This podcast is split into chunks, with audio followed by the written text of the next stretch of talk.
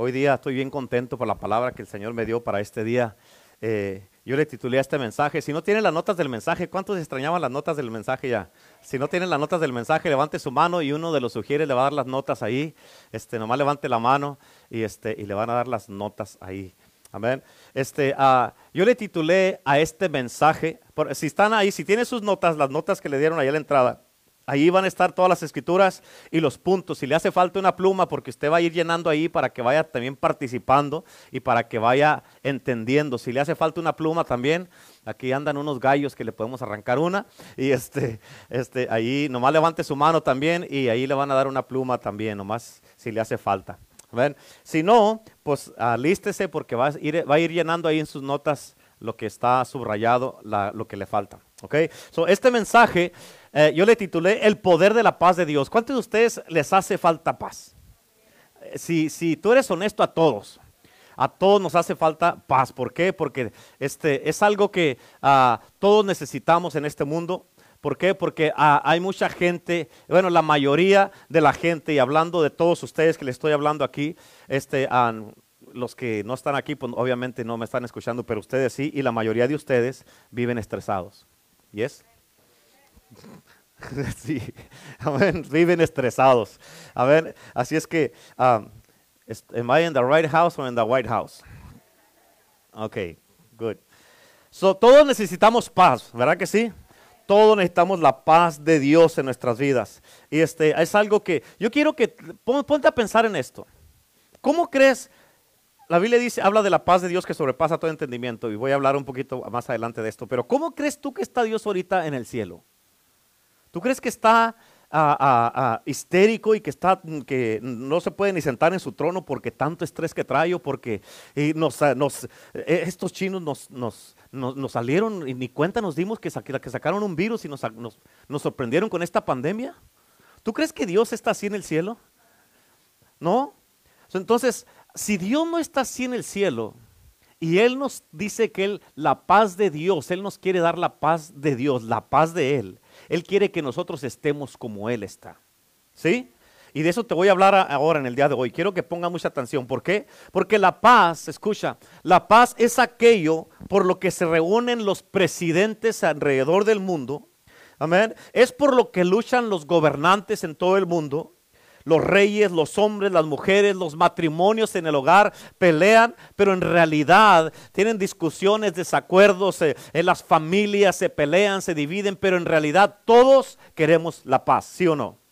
Amén. Nadie, yo, no, yo nunca he visto, bueno, alguno que otro por ahí, loco, ¿verdad? Pero este, yo, eh, yo la verdad es muy raro que he mirado a alguien que esté peleando porque no quiere tener paz y no quiere nada en la casa.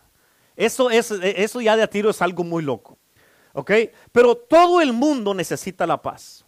Los adultos necesitan paz, los jóvenes, los niños, el pobre, el rico, el hombre, la mujer. Todo el mundo está en busca de la paz, pero no la encuentran. La pregunta es, ¿por qué no encuentran la paz? ¿Por qué, pastor? Porque la buscan donde no está.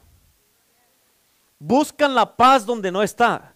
Amén. Porque la verdadera paz Solamente te la puede dar el príncipe de paz, que es Jesucristo, el Hijo de Dios. Amén. La verdadera paz, el príncipe de paz, el autor de la paz, el que es la paz. Solamente Él nos puede dar esta paz que nosotros necesitamos. Te voy a dar en este día, ahí en tus notas, seis puntos bien importantes. Y entre los puntos te voy a dar otros puntos de los puntos, ¿ok? Así es que para que pongas mucha atención, así es que número uno, ahí en tus notas, para que le vayas a, llenando ahí. Número uno, ¿qué significa la paz? ¿Y qué significa la paz? Y te lo voy a explicar. Este, este mensaje, este servicio va a ser más como una enseñanza ahora, ¿ok? Para que, ¿sí? ¿No? Pues, díganme algo, aunque sea, díganme. ¿Ok? Ok. ¿Qué significa la paz? La paz, la palabra paz significa, en hebreo significa shalom. ¿Ok? Y uno de los significados de shalom significa nada entre nosotros. ¿Ok? ¿Sí o no? En otras palabras, quiero que entiendas esto. Digamos, ah, un ejemplo, uh, como yo y Paco. Si, si no hay nada entre yo y Paco, vamos a tener paz, ¿sí o no? Si no hay nada entre yo y Renato, vamos a tener paz. Si no hay nada entre yo y mi esposa, vamos a tener paz. ¿Cuántos dicen amén? Es importante. Si no hay nada entre tú y tu esposa, tú y tus hijos, tú y tus clientes, tú y tus compañeros de trabajo, vas a poder tener paz en todas las áreas. ¿Cuántos dicen amén? Amén. Ahora, la paz también significa algo que es perfecto, completo, significa rompimiento, seguridad, fortaleza, salud, tranquilidad, quietud, prosperidad y abundancia. ¿Ok? La Biblia nos dice Ahí en tus notas, en Colosenses capítulo 1, versículo 20 y 21, dice, y por medio de Él, donde dice por medio de Él, está hablando de Cristo Jesús. Por medio de Jesucristo, reconciliar consigo todas las cosas. ¿Cuántos saben que cuando hay una reconciliación hay paz? Ok, reconciliar consigo todas las cosas, así las que están en la tierra como las que están en los cielos, haciendo la paz mediante la sangre de su cruz. Escúchame, solamente a través de la sangre de la cruz de Cristo, tú y yo podemos estar reconciliados con Dios. Amén. Si hay relaciones o personas en tu vida en las que no tienes una completa paz, una completa reconciliación, necesitas la sangre de la cruz de Cristo, clamar la sangre de Cristo. ¿Para qué? Para que haya una, una completa y total reconciliación. ¿Cuántos dicen amén? En el versículo 21 dice, y a vosotros también que eras en otro tiempo extraños y enemigos en vuestra mente, haciendo malas obras, ahora os ha reconciliado. Él nos ha reconciliado ahora, ¿por qué? Por la sangre de la cruz de Cristo. Amén. Y a, través de esto nos, eh, eh, hemos nosotros, eh, Él ha hecho la paz con nosotros. Okay. Ahora, ponte a pensar en esto. Dice, por medio de él reconciliar. Dios tomó la iniciativa para reconciliarnos con él. La Biblia dice, eh, esta escritura no está en tus notas, pero la Biblia dice en 2 Corintios capítulo 5, versículo 18 en adelante, dice la palabra de Dios que Dios estaba en Cristo, aquí en el mundo, cuando vino Cristo, Dios estaba en Cristo reconciliando consigo al mundo. En otras palabras, nosotros somos los que hicimos lo malo, lo malo y Él fue el que vino a reconciliarse con nosotros. ¿Cuántos de ustedes, si hace alguien algo mal contigo, te hacen algo mal a ti, en este caso tú eres la víctima, tú vas a reconciliarte con esta persona. ¿Cuántos, han hecho eso? Ay, todos, unos bola de santos. Entonces estoy en la iglesia equivocada, yo creo. A ver, o oh, a mí me hicieron daño y yo voy a pedir perdón. ¿Has hecho eso? Ah, ya no levantaron la mano. Amén. Si yo voy y si yo ofendo a Renato, y luego viene conmigo y me dice, pastor, quiero pedirle perdón porque, porque usted me ofendió. Dije, ah, caray. Como que no tiene sentido, ¿verdad? Pero nadie ha hecho eso. Sin embargo, Dios lo hizo. Él mandó a su Hijo a morir por ti y por mí para reconciliarnos con Él y que pudiéramos tener la paz con Él. Y lo hizo a través de la muerte y la resurrección de su Hijo Jesús. Ahora, tienes que entender esto. Ningún hombre, hablando, cuando digo hombre, estoy hablando de la humanidad. Ninguna persona en la humanidad era bueno, justo, digno de ir al cielo. Todos los hombres habíamos pecado y estamos destituidos, dice la Biblia, de la gloria de Dios, o sea, apartados. Había una gran separación entre Dios y nosotros, los hombres, por causa de nuestro pecado. Amén. Pero de alguna manera había que hacer las paces para que hubiera paz. Y esas paces, Cristo vino, Dios envió a su Hijo y Él derramó su sangre, su sangre que hace la perfecta paz para que reconciliarnos con Dios. Ahora, esta paz quita y arranca ese pecado que había entre nosotros, nos perdona y nos limpia con su sangre. Ahora ya no hay nada entre Dios y nosotros, no hay nada que nos separe de Dios y nosotros. ¿Por qué? Por lo que Cristo Jesús hizo. Amén. Dios estableció un pacto de paz a través de su Hijo Jesús con nosotros. Fíjate lo que dice la Biblia y en tus notas en Isaías 54, versículo 10. Dice, porque los montes se moverán y los collados temblarán pero no se apartará de ti mi misericordia, ni el pacto de mi paz se quebrantará, dijo Jehová, el que tiene misericordia de, ti. En otras palabras, el gobierno se puede venir abajo, puede haber guerra de nación contra nación, se puede acabar el welfare, se, quede, se pueden acabar los cheques del estímulo, se puede acabar el desempleo, se puede haber, haber un, catástrofes, temblores y puede haber toda clase de cosas, pero Dios te está asegurando aquí y te está diciendo que el pacto de paz que Él tiene contigo, nada lo va a quebrar. ¿Cuántos dicen amén?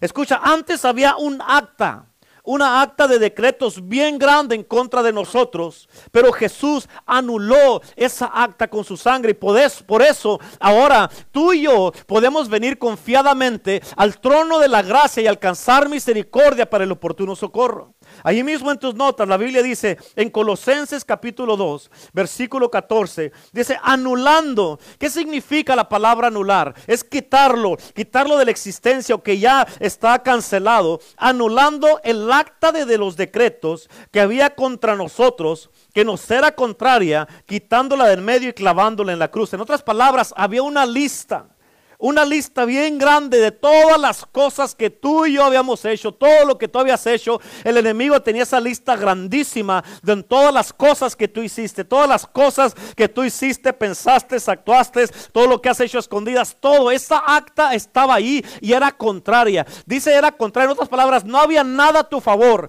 todo era en contra de ti. Pero dice la Biblia que Dios agarró, es Jesús agarró esa acta que nos era contraria y la clavó en la cruz. Amén. Y allí clavado en la cruz dijo, aquí está el pago por lo que ellos hicieron. Aquí está el pago por lo que mi hijo hizo, lo que mi hija hizo. Yo lo pago todo. Está anulado. Ya no tienen nada en contra de ellos. ¿Por qué? Porque Cristo lo pagó todo por nosotros. ¿Cuántos dicen amén? Por eso es que uno de los significados de paz el rompimiento. Porque si no hay nada entre Dios y nosotros, siempre vamos a poder avanzar e ir adelante. Amén. Cuando hay algo entre tú y Dios, siempre van a haber barreras que tú ni siquiera vas a mirar, barreras invisibles que vas a querer hacer algo y vas a intentarlo y luego te vas a desanimar. O vas a intentarlo y se te van a quitar las ganas de hacerlo. O quieres hacer algo y no lo puedes lograr. Y quieres tal vez empezar un negocio y no se, no se lleva a cabo. ¿Por qué? Porque eh, necesitamos la paz y cuando estamos en paz con Dios podemos avanzar, podemos penetrar a través de todas esas barreras invisibles que no miramos muchas veces y podemos avanzar y lograr lo que queremos porque Dios nos va a ayudar porque estamos en paz con Él. Ahora escucha esta escritura, está poderosa, poderosísima. Hoy día es un día de un montón de escrituras, ¿ok? Romanos capítulo 8, versículo 31 al 35. Todas estas escrituras, pon atención acá, todas estas escrituras tú las debes de agarrar y toda la palabra que se te está dando en el día de hoy. Y tú debes de ser, la Biblia dice en Santiago 1, 22, ser hacedores de la palabra, no nomás oidores. Escúchala, aplícala, ponla por obra para que te funcione. Ok, so en Romanos 8, versículo 31 al 35, voy a ir despacito. Dice, ¿qué pues diremos a esto? Si Dios es por nosotros, ¿quién contra nosotros? En otras palabras, ¿quién se puede levantar en contra de ti y te va a hacer algo? Si Dios es por ti. Todo el que se levante en contra de ti, dice la palabra de Dios en el libro de Jeremías, todo el que se levante en contra de ti, delante de ti caerá. ¿Por qué? Porque Dios es por ti. Ok, en el versículo 32 dice, el que no, tienes que entender este versículo, el que no escatimó ni a su propio, a su propio hijo, sino que lo entregó por todos nosotros. ¿Cómo no nos dará también con él todas las cosas? En otras palabras, no escatimó, o sea, no lo estimó tan grande a su hijo y lo dio por nosotros para que muriera por nosotros, para que fuera latigado, ofeteado, crucificado por nosotros. Ahora, Cristo Jesús, que Él es más valioso que todos nosotros, que es más valioso que todas las cosas que tú y yo podamos querer o anhelar en este mundo. Si Dios nos dio a su hijo, ¿cuánto más no nos va a dar las otras cosas que no son tan valiosas? Amén. Ahora en el versículo 33 dice, ¿quién acusará a los escogidos de Dios? Dios es el que justifica. En otras palabras, ¿quién te va a juzgar? A, ¿quién, ¿Cómo dice? ¿Quién, ¿Quién te va a acusar a ti? ¿Quién es, ¿Quién es el que se trata de acusarte a ti si Cristo es el que justifica? Amén. Que, que te digan lo que digan, tengo un juez y ese juez me hizo, me dio la paz por medio de Jesucristo por la sangre en la cruz. Amén, te pueden, fíjate, todo aquello, bueno, fíjate lo que dice en el siguiente versículo 34. Dice, ¿quién es el que condenará? Cristo es el que murió, más aún el que también resucitó, el que además está a la diestra de Dios, el que también intercede por nosotros. Escucha, todo aquel que acusa, todo aquel que condena, como dice el versículo 33 y 34, tiene el espíritu de Lucifer, porque él es el acusador de los hermanos. Es lo que dice la Biblia. En otras palabras, ni tú ni yo estamos en una posición para andar juzgando, ni criticando, ni juzgando a nadie. No podemos hacerlo. Amén, porque la Biblia dice en Juan 3:17 que Dios no envió a su Hijo al mundo para que ser el juez del mundo, sino para salvar al mundo. Y si Jesús, el Hijo de Dios, no vino a juzgar, ¿quién nos hace pensar que tú y yo tenemos el derecho de hacerlo? Amén. ¿Quién acusará a los escogidos? Y en el 34 dice, ¿quién es el que condena? Dice, que, ah, ¿quién es el que condenará? Pero Cristo murió y Él está, Él resucitó, está sentado a la diestra de Dios y también intercede por nosotros. En otras palabras, cuando llega una acusación en contra de ti, lo que dice ahí al, al final del versículo este, 34, dice la palabra de Dios. Dice, Él es el que intercede por nosotros. En otras palabras, viene una acusación, una acusación en contra tuya y ahí mismo Jesús está a la diestra del Padre intercediendo por ti. Te dice, no, Señor, Él está bajo la sangre. No, no, no, no, él, está, él está cubierto, ella está cubierto, ellos están cubiertos, no, no te preocupes por ellos, ellos también, no, esto no, este no. Y ahí vienen toda clase de acusaciones, pero Cristo está intercediendo por ti. Y no solamente Cristo, Cristo en el cielo, a la diestra del Padre, intercede por nosotros. En Romanos 8:26, la Biblia dice que el Espíritu Santo está aquí en la tierra intercediendo por nosotros. Imagínate, tenemos una intercesión en la tierra y una intercesión en el cielo. That's good stuff. ¿Cuánto le dan gloria a Dios? Yo le doy un aplauso a mí mismo. Gloria a Dios. Amén. Aleluya. Amén. Dios es bueno. En el versículo 35 dice, ¿quién nos separará del amor de Cristo? ¿Tribulación, angustia, o persecución, o hambre, o desnudez, peligro, o espada? Escucha, nada nos podrá separar del amor de Dios. ¿Por qué? Porque Él nos dio un pacto de paz. Y este pacto, fíjate, siendo Tienes que entender eso, siendo enemigos de Él, en este pacto, siendo enemigos de Él, Dios tomó la iniciativa de acercarse a nosotros. Por eso nosotros, tú y yo, también debemos de tomar la iniciativa. ¿Para qué? Para ser pacificadores. Por eso, ahí en tus notas, la Biblia dice en Mateo 5, versículo 9, bienaventurados los pacificadores. ¿Quiénes? ¿Quiénes? Los pacificadores porque ellos serán llamados hijos de Dios. En otras palabras, si no puedes tener la paz, no puedes mantener la paz, no puedes dar la paz y mantener todo en paz, no eres hijo de Dios. Es lo que dice la Biblia. Dice, benditos los pacificadores porque ellos serán llamados hijos de Dios. Quiere decir que si no eres un pacificador, amén, que te gusta hacer las cosas bien grandes, no eres un hijo de Dios. Ahorita, ahorita te voy a decir esto, ahorita cálmate, déjame meto bien a esto. ¿Están entendiendo esto? ¿Sí? Gloria a Dios. ¿Cuántos de ustedes conocen a gente pacificadora? Muy poquitos, casi no. ¿Cuántos conocen a gente que no es pacificadora? Amén. Ok, número dos. Número dos. Estamos hablando de paz. Y obvio, como no saben esto, se los tengo que decir. ¿Cómo, es una persona que tiene paz? Amén. ¿Cómo es una persona que tiene paz? Es el número dos, allí en el I. ¿Cómo es una persona que tiene paz? Escucha, una persona que tiene paz es alguien que tiene seguridad, quietud, prosperidad y fortaleza en medio de una crisis, un problema o una situación difícil. Amén. Hay una lista de cosas que no nos pueden separar de Dios. Y tú tienes que entender esto, para que cuando llegues a pasar por alguna de estas cosas, no pierda la paz y no pienses, ya me abandonó Dios. Porque Dios prometió nunca dejarte ni abandonarte. Amén. Pero esa lista de cosas, escucha, tú lo puedes leer en Romanos capítulo 8, pero yo te voy a decir bien rápido. Esta, esta lista de cosas es la tribulación, la angustia, la persecución, el hambre, la desnudez, el peligro, la espada, la muerte, la vida, los ángeles, las potestades, amén, lo presente, lo porvenir, lo alto, lo profundo, o ninguna cosa creada nos puede apartar ni separar del amor de Dios. ¿Por qué? Porque tenemos un pacto con Dios de paz y nada nos puede separar de su amor. Ahora, una persona que no tiene paz, escucha esto, porque esto les aplica a todos. Una persona que no tiene paz puede descansar físicamente, pero mentalmente no tiene reposo. ¿Sí escucharon? Una persona que no tiene paz puede descansar físicamente. Te puedes ir a acostar y duermes un rato y descansas. Pero no puedes descansar, amén, mentalmente porque no tienes reposo. ¿Por qué? Porque nomás estás pensando y pensando y pensando y pensando y pensando y pensando un montón de cosas.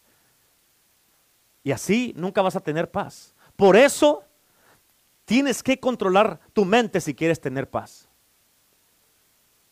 Lo único que puede anular nuestro pacto de la paz de parte nuestra es que nosotros paremos de creer. No es que Dios lo quiebre, es que nosotros no creemos. La paz de una persona está basada en la confianza en Dios, escúchalo. La paz de una persona está basada en la confianza en Dios. Si tú confías en Dios vas a poder tener reposo, tranquilidad, quietud en medio de una crisis. Por eso la palabra de Dios en el libro de Filipenses nos habla de la paz de Dios que sobrepasa todo entendimiento. Si tú deseas tener la paz en tu vida, tienes que confiar en Dios. ¿Escuchaste eso? Si quieres tener paz en la vida, tienes que confiar en Dios. Él es tu shalom, Él es tu paz, Él es tu seguridad, Él es tu salud, Él es tu prosperidad, Él es tu fortaleza, Él es tu quietud. ¿Cuántos dicen amén? Yo a veces cuando he venido aquí a la iglesia, que he venido a orar aquí, ah, cuando he venido, a veces vengo y ya vengo listo, listo, con los cañones apuntando para todos lados, a que se presente un diablo, ahorita me lo he hecho. Pero vengo aquí listo para orar y me agarro en el nombre de Cristo Jesús, Señor, te doy gracias en este momento y empiezo a caminar aquí y a veces ando apenas estoy queriendo agarrar vuelo y siento que el Espíritu Santo me hace y yo eh, Amén. Y luego volteé a ver que me dijo, y ya sé que el Espíritu Santo, me dice, nomás cállate, siéntate y disfruta mi presencia. No tienes que hacer nada ni decir nada cálmate. Amén, pero muchas veces venimos nosotros delante de Dios pensando que tenemos que decir estas oraciones tan elocuentes, tan con unas palabras que convenzan a Dios y que, que Dios diga, este sí sabe orar. Dios sabe que no sabemos. Amén. La mayoría, en serio, en serio. Amén. La neta, la neta. Neta ya saben que es una palabra griega que quiere decir Simón. ¿Ok? Pero la verdad, la verdad, ustedes saben que la mayoría del cristiano no sabe orar.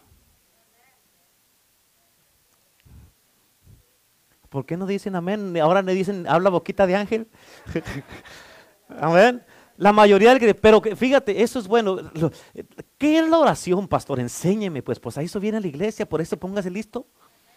¿Ok? La oración es así como hablas con tu pareja, con tu esposo, tu esposa, con un hermano, una hermana. Es lo mismo la oración, hablar con Dios.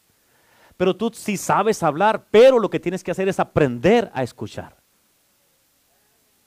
¿Ok? Porque la mayoría que no sabe orar, se agarran, andan invadiendo a Dios con un montón de peticiones y se acaban, amén, y se van. Y apenas Dios va a decir, y ya no estás, te fuiste. Apenas te va a dar la respuesta, ya no estás. ¿Sí? ¿Me entiendes? So, por eso, tienes que entender, tú y yo debemos ser portadores de paz, donde quiera que vayamos. ¿Escuchaste lo que dije? Donde quiera que tú vayas, sin importar si las personas que nos rodean quieran recibir la paz o no, o si otros no tienen la paz, eso no nos debe de cambiar, nosotros tenemos que escoger tener la paz. Escucha, yo no te puedo dar paz a ti, tú debes escoger recibirla y tenerla y vivir en paz. Amén. Yo no te puedo dar la paz, yo no soy el príncipe de la paz, pídesela a Cristo. Amén. Fíjate cómo dice Lucas capítulo 10, versículo 6, ahí en tus notas dice, y si hubiera ahí algún hijo de paz, ¿hijo de qué? Si hubiera ahí algún hijo de paz, vuestra paz reposará sobre él. Y si no, si no que, si no hay un hijo de paz, se volverá a vosotros. En otras palabras, escucha, tú demuestras que tú eres un hijo de paz si tienes la paz. Uh, pues no, pastor. Ya estuvo que no. Amén.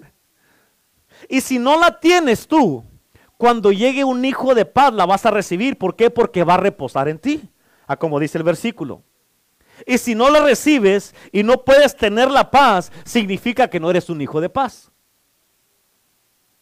En otras palabras, si en vez de calmar las cosas y escoger tener paz, haces las cosas más grandes, te enojas, te frustras, empiezas a aventar cosas, empiezas a gritar, ¿dónde está la paz? ¿Cuántos, cuántos han hecho eso todos? Amén. Todos han hecho eso. Amén. Se enojan, pierden la paz, pierden la calma y empiezan a aventar cosas, se tiran la puerta. Amén. Avientan el sartén y, y llega el esposo acá del trabajo. Hola, amor, ¿qué, qué, qué, qué bueno? ¿Y qué? Ya llegas todos los días. Excuse me. Amén. O se levanta en la mañana la esposa. Good morning, my love. ¿Qué? Good morning, ni que nada. Buenos días. ¿Qué tienen de buenos? Uh, te acabas de levantar y ya estás así. Amén. ¿Dónde está la paz? ¿Sabes por qué dice ahí el versículo que si no hay un hijo de paz se volverá a vosotros? ¿Quieres saber por qué dice? Porque no la vas a perder. ¿Por qué? Porque tú eres un hijo de paz. En otras palabras, no dejes que nadie te robe la paz. Amén. Ok, número tres. Número tres en tus notas. Hay tres dimensiones de la paz. Hay tres dimensiones de la paz. ¿Ya le apuntó? De la paz. Letra A es, te voy a dar las tres, las tres cosas, ¿ok? Letra A ahí en tus notas es la paz con Dios. Eso es lo más importante. Esta paz, escucha, es aquella que recibimos cuando somos justificados por el pecado. En Romanos capítulo 5, versículo 1 y 2 dice, justificados pues por la fe. ¿Por qué somos justificados? Tenemos paz para con Dios por medio de nuestro Señor Jesucristo. En otras palabras, Fíjate, cuando somos justificados, la palabra justificado significa justo como si nunca hubieras pecado. ¿Ok? Cuando somos justificados por la fe, como dice aquí, tenemos paz. ¿Por qué? Porque hemos sido justificados para con Dios por medio de nuestro Señor Jesucristo. En otras palabras, la única manera que tú y yo vamos a poder tener paz es a través de Cristo Jesús, cuando somos justificados. Y en el versículo 2 dice, por quien también tenemos entrada por la fe a esta gracia en la cual estamos firmes y nos gloriamos en la esperanza de la gloria de Dios. ¿Cuántos dicen amén? Así es que esa es la primera dimensión de la paz, es la paz con Dios. La segunda, letra B, es la paz con nuestro prójimo y hermanos. La paz con nuestro prójimo y hermanos. Esta es importante también, después de la paz con Dios. Escucha, esta paz es, es, aquella que nos hace acercarnos a nuestro prójimo, a nuestros hermanos, sin ninguna pared entre nosotros que nos separe. Por eso la Biblia dice, uno de los, uno de los, ah, ah, eh, de las definiciones de shalom es de que no hay nada entre nosotros. ¿Ok? así es que esta paz es aquella que nos hace acercarnos a nuestros hermanos sin ninguna pared entre nosotros ni nada que nos separe. Amén. Es donde esta paz es el tipo de paz donde no hay pleitos, no hay malos entendidos, no hay chismes, no hay maledicencias, no hay envidias, no hay juicios, no hay críticas. ¿Por qué? Porque tenemos paz. Y si tú eres un cristiano, tú crees en Cristo Jesús, a ti se te ordena que tengas la paz.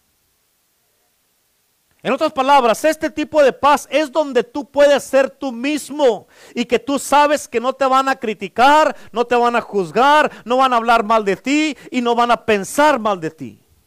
Esta es la paz donde tú puedes ser tú mismo y no pretender ser alguien diferente.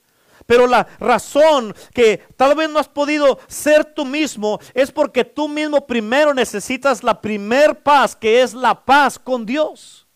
Cuando tienes paz con Dios, estás justificado.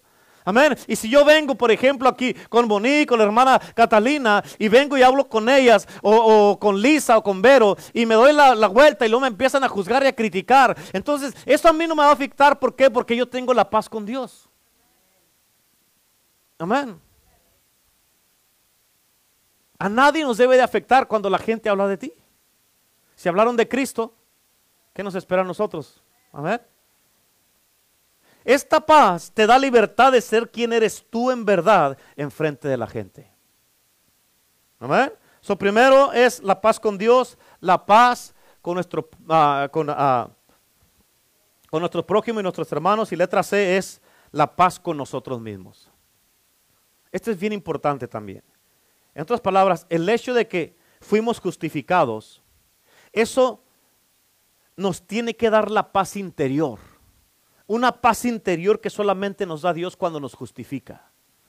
Ninguna persona puede tener la paz consigo mismo ni con los demás si no tiene la paz con Dios primero. O sea, no puedes tener la A y la B si no tienes paz. Perdón, la B y la C si no tienes la paz con Dios primero. Amén. En otras palabras, la justificación nos da el fruto de la paz.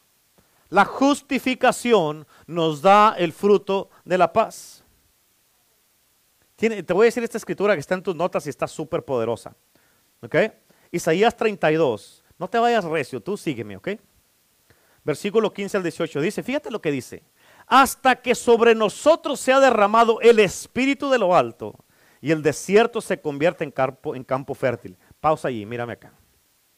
Dice, hasta que sobre nosotros sea derramado el Espíritu de lo alto, el Espíritu de Dios, el Espíritu Santo. Dice, y el desierto se convierta en campo fértil. En otras palabras, cuando viene, por eso estamos orando y clamando por el derramamiento del Espíritu Santo.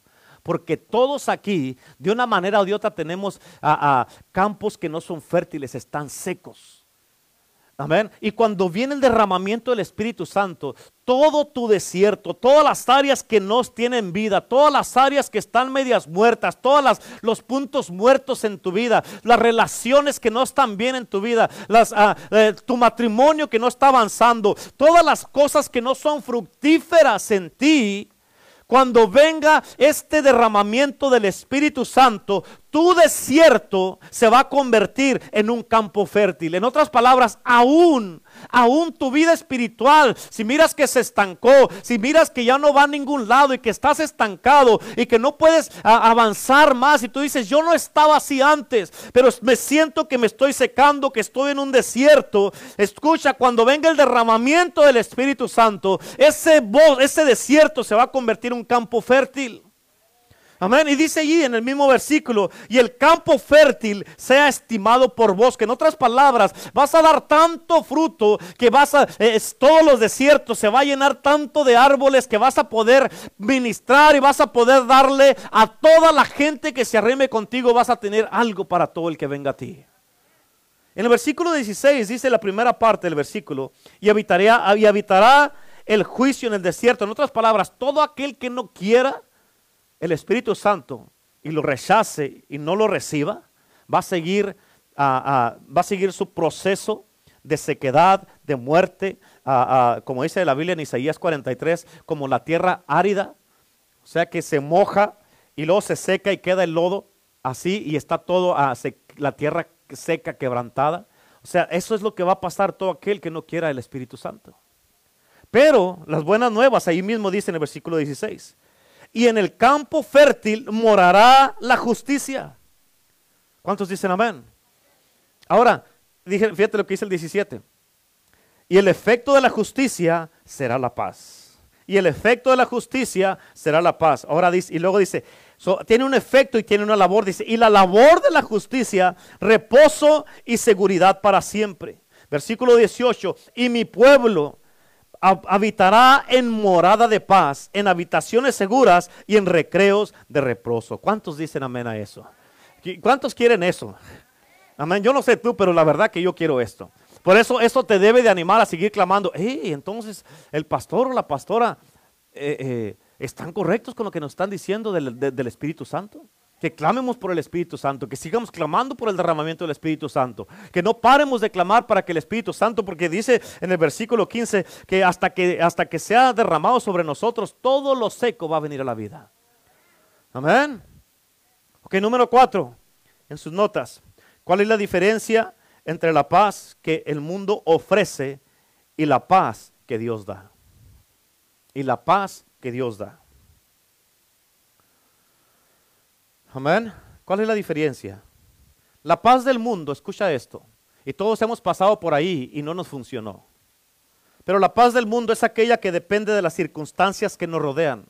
Si andas de buenas o andas de malas, si te levantaste bien o te levantaste mal. Amén. Depende de lo que tienes en la mano, lo que tienes en el banco, de tus posesiones, de las cosas materiales y aún de cómo te sientas. Amén. Ahora la paz de Dios es aquella paz que, que da como resultado tener toda nuestra confianza en Dios. Escucha, esta paz es una paz que está basada en un pacto y no en circunstancias. Es una paz que está basada en un pacto y no en posesiones, no en lo que tengas o no tengas o cómo te sientas. ¿Por qué? Porque la paz de Dios, tengas o no tengas, te da paz y te vas, vas a poder estar tranquilo. Amén. ¿Qué dijo Pablo en Filipenses? Ah, no está en tus notas, pero apúntalo, Filipenses 4, versículo 11 al 13. Pablo dijo, en, todo he sido entrenado, sé tener abundancia como tener necesidad, sé estar saciado como eh, comer mucho, tener todo que comer y tener hambre, sé tener dinero y no tener dinero, sé estar en, en salud y estar en enfermedad, sé de todo, sé. He sido entrenado por todo, sé tener y no tener. Y por eso, eso dice en el versículo 11 y 12, en el versículo 13 dice, por eso todo lo puedo en Cristo que me fortalece. Amén. ¿Por qué? Y por eso dice, por eso todo lo puedo en Cristo, porque sé estar en las dos posiciones, tener y no tener estar bien y no estar bien. Y por eso vivo en paz. En otras palabras, si no tengo nada, no me voy a derrumbar, no me voy a deprimir y no me voy a volver loco. ¿Por qué? Porque nunca he visto, dice la palabra de Dios, nunca he visto un justo desamparado ni su descendencia que mendigue paz por e, pan. Por eso tengo paz. ¿Por qué? Porque mi Dios suplirá todo lo que me falte de acuerdo a sus riquezas en gloria en Cristo Jesús. Por eso tengo paz. ¿Por qué? Porque Él prometió nunca dejarme ni desampararme, por eso tengo paz. ¿Por qué? Porque Él prometió estar conmigo todos los días hasta el fin del mundo, por eso tengo paz. Amén. En Isaías, ah, dale vuelta a la hoja por ahí, se me hace, ya tienes que darle vuelta, pero en Isaías 57, versículo 19 al 21, nomás va el, el 19, dice, produciré fruto de labios, paz, paz al que está lejos y al cercano, dijo Jehová, y lo sanaré. O sea, esto es lo que es el fruto que tú debes de tener. Cuando tienes al príncipe de paz, donde quiera que vayas, vas a dar paz. No puedes dar lo que no tienes. Si no eres un pacificador, no eres llamado hijo de Dios. Y si no tienes la paz, no vas a poder darla si no la tienes. Amén. Ok, número 5. La paz de Dios hace dos cosas en nuestra vida. La paz de Dios hace dos cosas en nuestra vida. Amén. Ok, letra A. Guarda nuestros pensamientos y nuestros corazones. Guarda nuestros pensamientos y nuestros corazones. Esta escritura me la he leído un montón de veces, pero me impactó. Fíjate cómo dice, ahí en tus notas, en Filipenses 4, versículos 7 y 8, dice, y la paz de Dios, ¿cuál paz? ¿Cuál paz? La paz de Dios. Fíjate lo que dice, que sobrepasa, sobrepasa todo entendimiento. En otras palabras, no lo puedo entender, pero tengo paz. A ver, va a haber situaciones donde la gente te va a decir, ¿cómo puedes estar tan tranquilo con, mira las cosas que estás pasando, los problemas que estás pasando, mira, hay un caos aquí, ¿cómo puedes estar tranquilo? no, ni yo lo entiendo pero tengo paz. Por eso dice, sobrepasa todo entendimiento. Tú no vas a saber por qué tienes paz, pero tienes paz. Y esa es la paz que Dios te quiere dar, esa es la paz que Dios te ofrece. Pero escucha, esta paz de Dios hace algo. Cuando tienes tú la verdadera paz de Dios en ti, hace algo en ti. Y ahí lo dice la Biblia. La paz de Dios que sobrepasa todo entendimiento. Escucha lo que hace. Guardará vuestros corazones y vuestros pensamientos en Cristo Jesús. En otras palabras, cuando tienes tú la verdadera paz, vas a poder guardar tu corazón y tus pensamientos. Amén. Pero dice en Cristo Jesús. En otras palabras, no estés pensando cosas que no son. No te estés imaginando cosas. Hay un amigo mío que usa mucho la palabra the power of suggestion que es el poder de la sugerencia. Amén. Pero escucha, no te estés imaginando ni agarrando sugerencias, ni estás pensando cosas que ni siquiera son. ¿Por qué? Por eso dice, si tienes la paz de Dios, vas a guardar tu corazón. La paz va a ayudarte a guardar tu corazón y tus pensamientos. Amén. Entonces, ¿qué hago, pastor? ¿Qué hago? Ah, gracias por preguntar. Versículo 8. Versículo 8 dice, por lo demás, hermanos, aquí está hablándole a los hermanos, no a los que no vinieron, a los hermanos. Y escucha lo que dice, todo lo que es verdadero, mírame acá. ¿Lo que estás pensando es cierto? ¿Es cierto lo que estás pensando? No, no, pues yo me lo imagino. Entonces no sabes si es cierto. Es tu imaginación. No sabes si es cierto. Ya hablaste con el hermano, ya hablaste con la hermana, ya hablaste con tu esposo, con tus hijos, ya hablaste con tu papá, tu mamá. No, no, pero de seguro lo hicieron por esto. No, no te estés pensando cosas de que de seguro, si no sabes si es cierto. Amén, no saques conclusiones nomás porque, pues es que, ¿qué más puede hacer? Amén, ¿qué más? ¿Sí o no?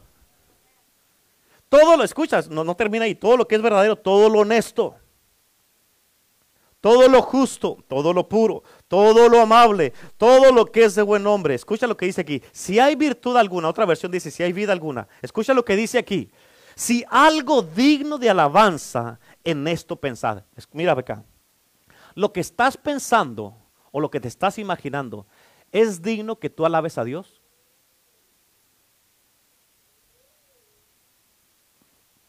Se voltean a ver unos a otros así. Lo que piensas es digno para que alabes a Dios, es digno de adorar como la canción que cantamos, ¿eres digno de adorar? Porque dice allá al final, dice, si es digno de alabar, en eso piensa, si no, olvídate. Párale. Stop thinking about it. ¿Por qué? Porque si le sigues pensando y pensando y pensando, no vas a poder tener la paz de Dios que sobrepasa todo entendimiento y no vas a poder guardar tu corazón y tu mente. Amén. So, la paz de Dios hace dos cosas en nuestras vidas. Letra A ya lo miramos, guarda nuestros pensamientos y corazones. Y letra B, gobierna nuestros corazones.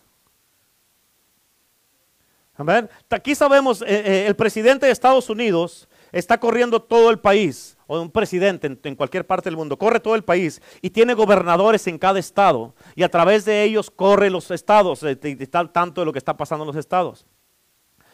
Y este, digamos un ejemplo, el año pasado cuando empezó la pandemia, en marzo 18, cuando dieron el primer toque de queda en las casas, que vámonos todos a la casa, cierren iglesias, cierren negocios y no abran y todos a la casa. No nos gustó a ninguno, pero obedecimos. ¿Yes? Ok, nos fuimos a la casa. Ahí, todos ahí estábamos, ahí, cada quien en la casa mirando por fuera a ver qué pasa. y nadie salía, pues no se mira nadie, pues todos estaban encerrados. ¿Por qué? Porque, ¿Por qué? Porque estaban obedeciendo, enojados pero obedeciendo. ¿Por qué? Porque el gobernador que gobierna el estado dio una orden y es una orden de autoridad. ¿Sí? Ok. ¿Entendiste eso? Colosenses 3, versículo 15. Dice la Biblia ahí en tus notas. Y la paz de Dios gobierne en vuestros corazones a la que asimismo fuiste llamados en un solo cuerpo y ser agradecidos. Escucha lo que dice aquí. Fuiste llamado a vivir en la paz de Dios, ¿sí o no? Fuiste llamado a vivir en la paz de Dios. Y tienes que dejar que esta paz de Dios gobierne tu corazón. En otras palabras, la paz de Dios es una autoridad que debe de estar gobernando tu corazón. ¿Sí? ¿Me estás entendiendo? Es una paz que debe estar gobernando tu corazón, tener autoridad sobre ti para que puedas guardar tu corazón y tus pensamientos. Y el último dice, y ser agradecido. ¿Cuándo fue la última vez que le dijiste a Dios, Dios, te doy gracias, los que están casados por mi esposa? Te doy gracias por mi esposo también, porque pues valemos algo también nosotros.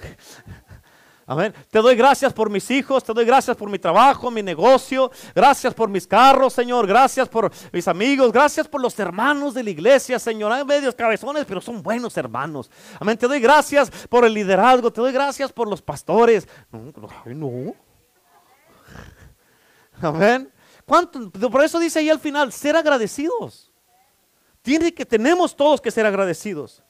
Amén. La paz es una manera en que Dios nos guía a tomar decisiones correctas. Escucha, si no tienes la paz, nunca tomes decisiones cuando no tengas paz en tu corazón. ¿Escuchaste? Nunca hagas decisiones cuando estás a, es más, lo peor que puedes hacer es hacer decisiones cuando estás presionado, frustrado o enojado. Eso es lo peor que puedes hacer porque te aseguro que van a ser malas decisiones. Pero cuando tienes paz, todo te sale bien. Y te sientes a gusto con las decisiones que tomaste. Porque cuando tienes paz, como la paz, como lo miramos en Filipenses 4, la paz dice de Dios que sobrepasa todo entendimiento, guardará vuestro corazón y vuestro pensamiento. Y como vas a estar tranquilo en tu paz y tu mente, vas a pensar correctamente. ¿Sí? Ok, número 6. Terminamos con el número 6. ¿Cómo puedo tener paz en medio de la crisis. ¿Cómo? Usted está hablando de paz, pero dígame cómo tenerla. Pues ahí le va. ¿Listos? Letra A. Enfocando nuestros pensamientos en Dios. Enfocando nuestros pensamientos en Dios. En otras palabras, no enfoques tus pensamientos en lo malo. No enfoques tus pensamientos en los problemas, en la pérdida, en la catástrofe, en el malentendido. No enfoques tus pensamientos en lo que no tienes, en el pleito en tu casa, con tus hijos, con un hermano, una hermana, en el trabajo, con un cliente. No enfoques tus pensamientos en esto. Tienes que escoger enfocarte y poner tus pensamientos en Dios en sus promesas, en su palabra, en lo que Él te ha prometido a ti. Tienes que enfocarte y tener tus pensamientos en el que prometió y te dijo, siempre te ayudaré y siempre te sustentaré con la diestra de mi justicia en Isaías 41:10. Amén. Tienes que enfocarte en el que dijo, yo soy tu Dios que te sostiene de tu mano derecha y te dice, no temas, yo te ayudo en Isaías 41:13. Tienes que enfocarte en el que te dijo, clama a mí y yo te responderé. En él tienes que poner, en, en Jeremías 33:3, en él tienes que poner tu enfoque. Tienes que tener tu enfoque en el que dijo, he aquí yo estoy con ustedes todos los días hasta el fin del mundo en Mateo 28:20. Amén. Y eso te va a ayudar a tener paz en medio de la crisis, en las tribulaciones, pruebas, problemas, te va a ayudar a tener la paz. Fíjate cómo dice Isaías 26, versículo 3. Tú guardas en una cuanta paz. Ah, completa. Bueno, bueno, entonces me equivoqué yo, ok. Guardas en completa paz. ¿Qué significa completo? Que nada le falta. Es una total paz. Tú guardas en completa paz. Escucha, ¿a quién? A aquel cuyo pensamiento en ti persevera, porque en ti ha confiado. En otras palabras, si tus pensamientos están en Él, en Dios, y tú estás perseverando y perseverando y perseverando y perseverando, que estén en Dios a pesar de cómo estén las cosas alrededor, a pesar de cómo esté, se miren los problemas alrededor de ti, pero porque tú estás insistiendo a pesar de todo en poner tus pensamientos en Él, porque has confiado en Él, Él te va a poder guardar en completa paz. Dios sabe si tú confías en Él o no. Amén. Dios lo sabe. Amén. ¿qué tenemos que hacer para tener la paz en medio de la crisis? Letra B. Confiar en Dios. Confiar en Dios. Primero enfoca tus pensamientos en Dios. Y letra B, confiar en Dios. Escúchame, confiar en Dios significa rendirte a Él incondicionalmente y sin reservas. Amén. Confiar en Dios significa rendirte a Él incondicionalmente y sin reservas. Significa esperar en reposo porque sabemos quién está en control y eso nos da paz. Amén. Te estoy dando este mensaje de paz ahora para que estés tranquilito porque lo que viene va a estar muy duro. Amén lo que viene más adelante. No, no aquí en el mensaje, en servicios que vienen. Amén. Isaías 30, ahí en tus notas, versículo 7. Isaías 37 dice, ciertamente Egipto en vano e inútilmente dará ayuda. Por tanto yo le di voces que su fortaleza sería estarse quietos. Amén. Muchas veces en tu vida lo único que vas a tener que hacer es stay stay, calmado, quieto. Muchas veces confiar en Dios significa esperar y quedarte quieto, como dice Isaías. Hay muchos de ustedes que tienen, están preocupados por sus hijos, no saben qué está pasando, eh, o qué está pasando tu hija, qué está pasando tu hijo, no sabes porque no los miras todo el tiempo y no sabes cómo están, si están bien o no están bien, si, si hay algo que está pasando en sus vidas y tú no lo sabes. Amén. Pero Dios te dice, hey, confía en mí and stay. Cálmate. Cálmate porque yo me voy a encargar. Tú tienes que confiar en todo lo que le has depositado a tus hijos a través de los años. Amén. Y estén contigo o no estén contigo, o se hayan casado, o se hayan ido de tu casa, donde quiera que estén, tienes que confiar que lo que tú depositaste en ellos, de una manera o de otra va a dar fruto. Tienes que hablarle a la semilla que se les plantó a ellos. Tienes que hablarle a la semilla que está en su corazón. Y la semilla, que es la palabra de Dios, nunca regresa vacía. Tú hablas a la semilla y donde quiera que estén, tal vez estén pasando por algo que no bueno, estén a punto de hacer algo que no está bien, pero tú le hablas a la semilla, confías en Dios, te mantienes quieto, no te vuelves loco ni te pones histérico o histérica y estás todo preocupado y preocupado porque la preocupación es una señal que no confías en Dios. Amén. Amén. ¿Cuántos dicen amén? ¿Cuántos están preocupados aquí? Digan amén. Ah, mira, ni uno, ni uno. A ver si se les nota arriba de la máscara. Amén. Se les nota. Amén. Pero tú tienes que entender, hey, entonces, escucha, si tú no puedes hacer algo, si Dios no hace algo, ¿tú crees que tú lo vas a hacer? ¿Eh? ¿Sí o no? Cuando tú piensas que tú sí lo puedes hacer, tú te estás pensando que tú eres mejor que Dios. Amén. Dios es el que guarda, el que cuida, el que protege, el que vela, el que nunca duerme y está velando por ti y por tus hijos. Amén. Bueno, bueno, les vale, les vale.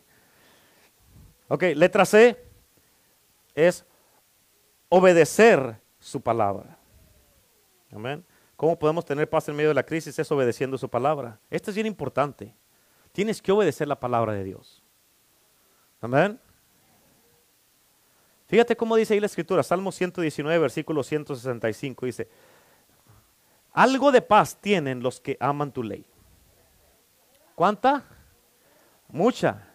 Mucha paz tienen los que aman tu ley. ¿Cuál es la ley? Esta, la Biblia.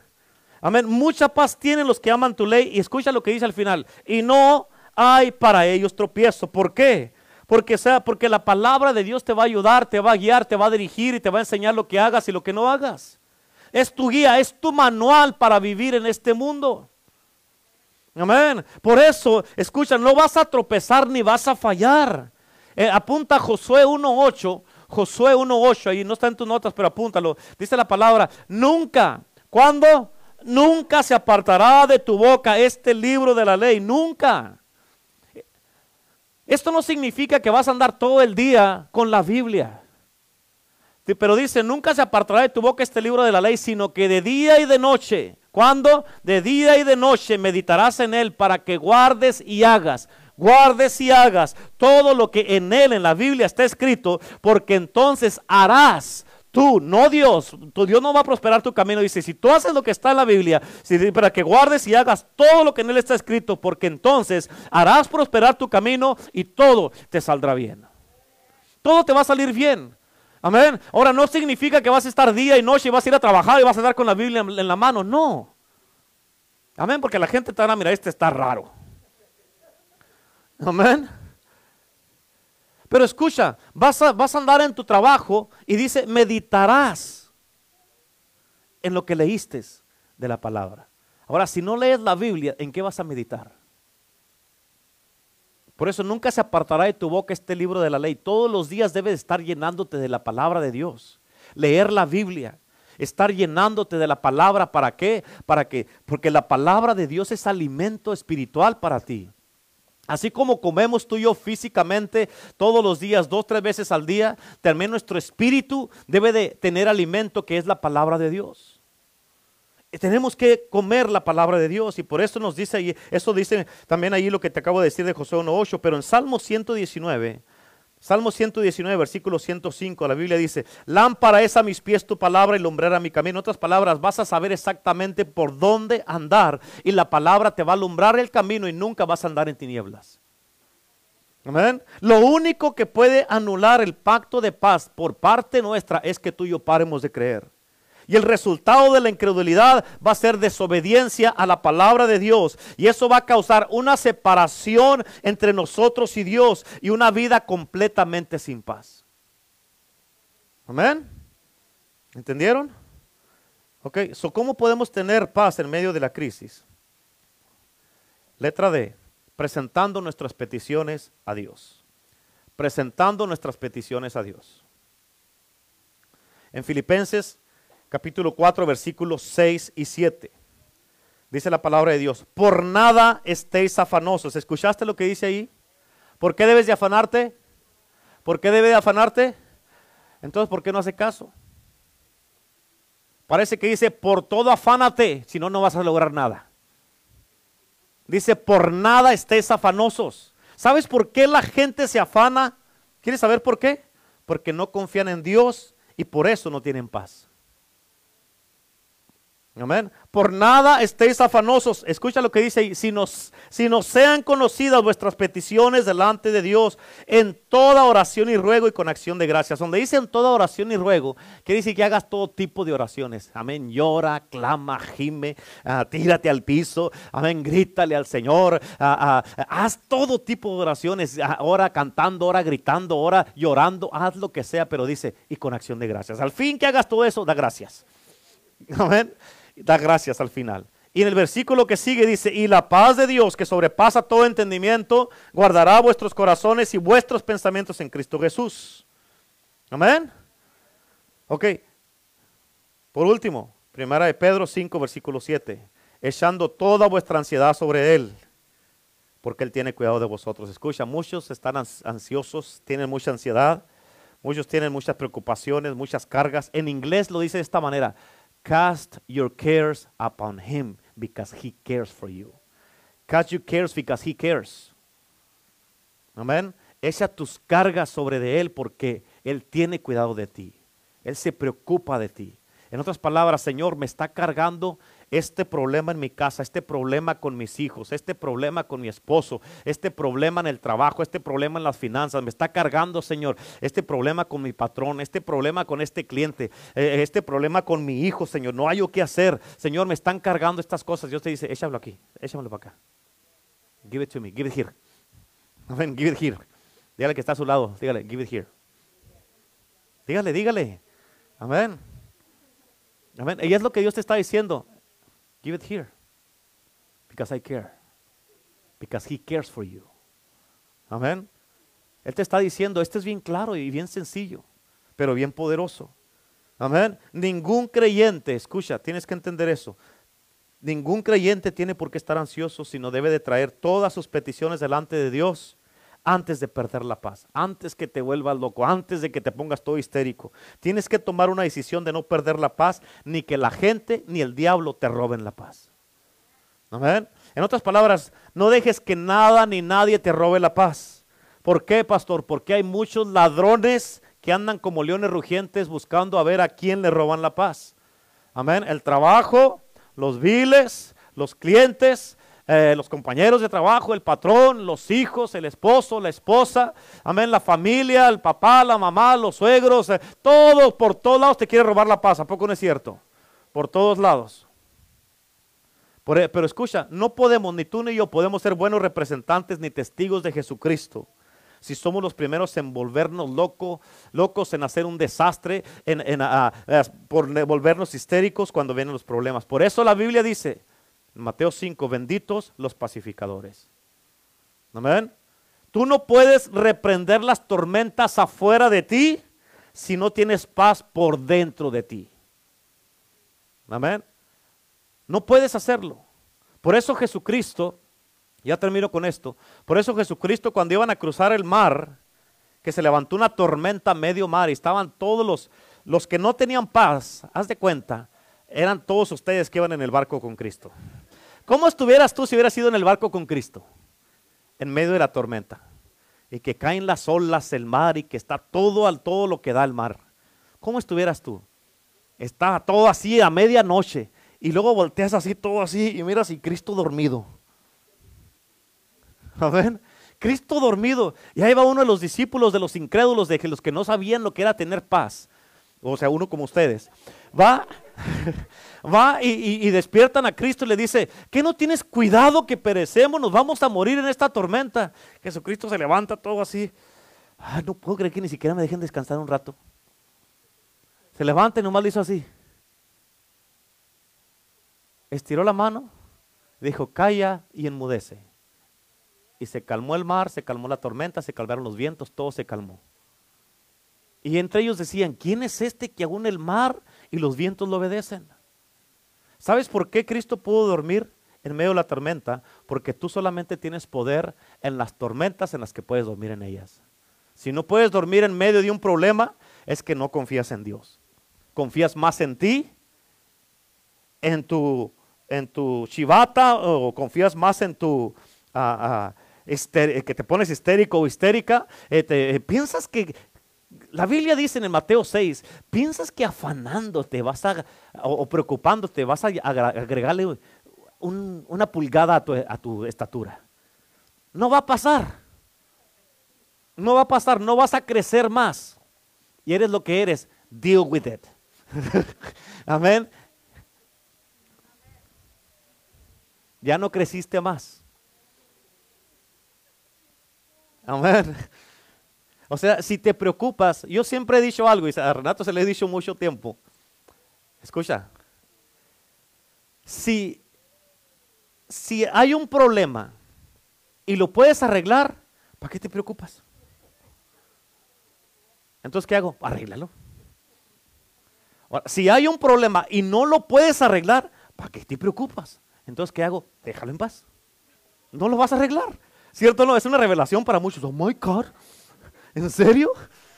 Con una revelación. Ay, pues, pues ni modo que qué. Pues, no lo hacen, les tiene uno que decir. No, no es cierto. ¿Verdad? Es bien sencillo. La palabra de Dios y vivir para Cristo es sencillo cuando aprendes a confiar en Él.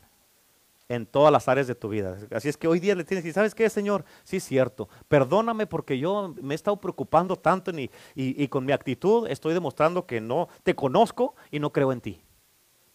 Con mi actitud estoy demostrando, Señor, que yo pienso que yo las voy a arreglar las cosas mejor, pero en vez de arreglarlo, las estoy haciendo peor. Y hasta me estoy enfermando porque no duermo en la noche. Te paras, te vas y te cuestas y ya estás pensando, ay, ¿qué lo voy a hacer? ¿Cómo lo voy a hacer aquí? ¿Cómo lo voy a hacer acá? ¿Cómo lo voy a hacer? ¿Cómo? Y ahí no puedes dormir. Pensando en el problema, pensando en el problema, pensando en el problema. Por el amor de Dios, déjelo. ¿Ya qué va a hacer en la noche? Duérmase. Duérmase ya. Sí, es lo que yo hago en la noche. Yo me voy, ¿a qué, se acuesta? Me acuesto a dormir. Y luego a la pastora y nos vemos mañana. Amén, y ya. Amén, yo me puedo dormir a gusto porque sé que ella es la que hace guerra. Amén, anda guerreando, peleando con todos los diablos y yo bien a gusto ahí. Amén. Es la verdad. Es la verdad, sí es cierto. A veces luego que brinca de un lado para otro y ahí. Amén. ¿Y usted qué hace, pastor? Pues yo descanso, pues ¿cómo que qué? ¿Cómo que qué hace? Soy el hombre de Dios que no ve. Amén, aleluya. Gloria a Dios. Amén. Así es que hay que tener paz. ¿Cuántos dicen amén? ¿Cuántos entendieron la, palabra de este día? ¿Cuántos van a escoger tener la paz en el día de hoy? Amén. En el día de hoy, si hay alguien de ustedes que está aquí que le gustaría aceptar a Cristo Jesús en su corazón como Señor y Salvador, me gustaría que me dieras el privilegio de orar por ti. Amén. Que diga, ¿sabe qué, pastor? A mí me gustaría aceptar a Cristo. Por favor, ore por mí. Yo quiero aceptar a Jesucristo. Quiero hacerlo mi Salvador y quiero vivir para Cristo de en adelante. Escucha, vivir para Cristo es lo más eh, eh, exciting, lo más eh, feliz y lo mejor que le pueda pasar a una persona. A mí me pasó, yo soy un testimonio vivo de esto. Yo antes era una persona amargada, enojona, eh, callado, eh, eh, en malos pasos y con toda clase de vicios, pero Cristo me cambió y me transformó. Y el que yo esté aquí parado, soy el fruto de las oraciones de mi papá y de mi mamá que estuvieron orando y intercediendo por mí. Y este, yo le doy gracias a Dios por ellos, porque ellos pagaron un precio para que yo cambiara y Cristo me alcanzó Amén. A través de mi esposa vino y me habló de Cristo y porque yo quería andar con ella acá, yo voy contigo donde quieras, vamos a donde quieras. Y me dijo, ok, vamos a ir a la iglesia. Dijo, no puede ser, no puede ser. Y pues como soy de Durango, pues vamos a la iglesia. Dije, vamos a la iglesia. Amén. Amén. Y aquí estoy, mire, 25 años después, el, ahora que estamos, ah, mañana es día 15. En exactamente en un mes, 15 de mayo, vamos a cumplir 25 años de casados. Imagínense. Imagínese. Dios es bueno. Amén. Dios es bueno. No, no, si ahí, no, ahí donde la ves y me ha aguantado, me ha aguantado. Le doy eso a la pastora que me ha aguantado. Amén. Pero Dios es bueno. Dios es bueno. Amén. Así es que les gustaría aceptar a Cristo. ¿Quién le gustaría aceptar a Cristo? Levante la mano y diga, pastor, ore por mí, yo quiero aceptar a Cristo. Aquí, ya ves, la, hermana levantó la mano a su levanta la mano. Amén, levantó la, mano y gloria a Dios. Amén. ¿Te gustaría aceptar a Cristo, hermano, también? Sí, y de tres personas van a aceptar a Cristo. ¿Por qué no vienen para acá conmigo? Venga, pásale. Pásale para acá. Amén. Vamos a orar por ellos en el día de hoy. Amén. Gloria a Dios. Aquí, así de frente para acá. Ok. Gloria a Dios. Vamos a orar por ellos. O el que se quiera reconciliar, ustedes se van a reconciliar con Cristo. Gloria a Dios. Esto va a ser lo mejor que les va a pasar. ¿Cómo se llama? César, bienvenido. Mira, acá tenemos otro César que está allá. El Vizcarra. Oh, ¿En serio? Mira nomás. Primo, véngase para acá. Gloria a Dios. ¿De dónde eres? Oh, no me diga, yo también soy de allá. Mi papá ya te está mirando, dile a tu tío. Salud. Amén. Oh, César Vizcarra, mira nomás. Vamos a tener que hablar tú y yo serio, ¿Y tú de dónde eres? Ah, ahí, ahí están ellos, esos son tus parientes. ¿Y tú? ¿Cómo te llamas? Isis. ¿Y tú de dónde eres? De Pan de Ser. Gloria a Dios. Amén. Aquí los de Pan de Ser. Un abrazo a los de Pan de Ser. Gloria a Dios. Amén. Ok, vamos a orar por ustedes. Ah, eh, repitan conmigo esta oración. Pásale para acá. Repitan conmigo y digan, Señor Jesús, en este momento vengo delante de ti y te pido perdón por todos mis pecados. En este momento te confieso como mi Señor y mi único Salvador. Te doy gracias por tu sangre, por el sacrificio que hiciste por mí y porque tú me alcanzaste y me has dado la paz. En el nombre de Jesús. Amén. Amén. Mira, ahorita van a venir, ellos son los pastores asistentes, van a ir con ustedes, van a agarrar algo de información y van a orar por ustedes también. Este, no sé si tengan Biblia, si no tienen Biblia les podemos regalar a uno. ¿Ustedes tienen Biblia? ¿Sí? ¿O necesitan una? ¿No? Una, que, una cada uno para que no compartan, ¿sí? Bueno, entonces les dan una Biblia, ¿necesitas una Biblia? ¿En inglés o español? Inglés, inglés y en español a ellos. Ahí, vayan ahí con ellos, ellos van a ir ahí con ustedes. Primo, ahorita nos vemos, primo. Ahorita nos vemos, primo. Está llegando la familia, aleluya, gloria a Dios. Amén. Así es que póngase de pie, por favor, vamos a orar en este día. Amén, vamos a orar y vamos a pedirle al Señor que... ¿Cuántos se gozaron con la palabra en el día de hoy? Amén. Dios es muy bueno, ¿verdad que sí es muy bueno? Denle un fuerte aplauso a Cristo, amén. Un aplauso fuerte a Cristo. Y este, la verdad que Dios es bien tremendo, bien bueno Dios y este y le damos la gloria a Cristo Jesús porque Dios es bueno. Y acuérdate, hermano, escoge y como dice la, escritura que leímos, persiste que tus pensamientos estén en Cristo, en Dios, para que tengas la paz. Persiste en eso. Amén. Tienes que persistir. ¿Por qué? Porque Dios es bueno. Porque Dios te ama. Y porque Dios quiere, Dios te ha amado. Dice la palabra que dejes que la paz de Dios gobierne tu corazón y a la paz que fuiste llamado. O sea, deja, tú fuiste llamado a tener paz, no a no tener paz. Amén. Así es que escógelo de hoy en adelante y en esta noche, en el nombre de Jesús, yo declaro que todos van a descansar y van a dormir bien a gusto en esta noche en una perfecta paz y reciben la paz de Dios que sobrepasa todo entendimiento.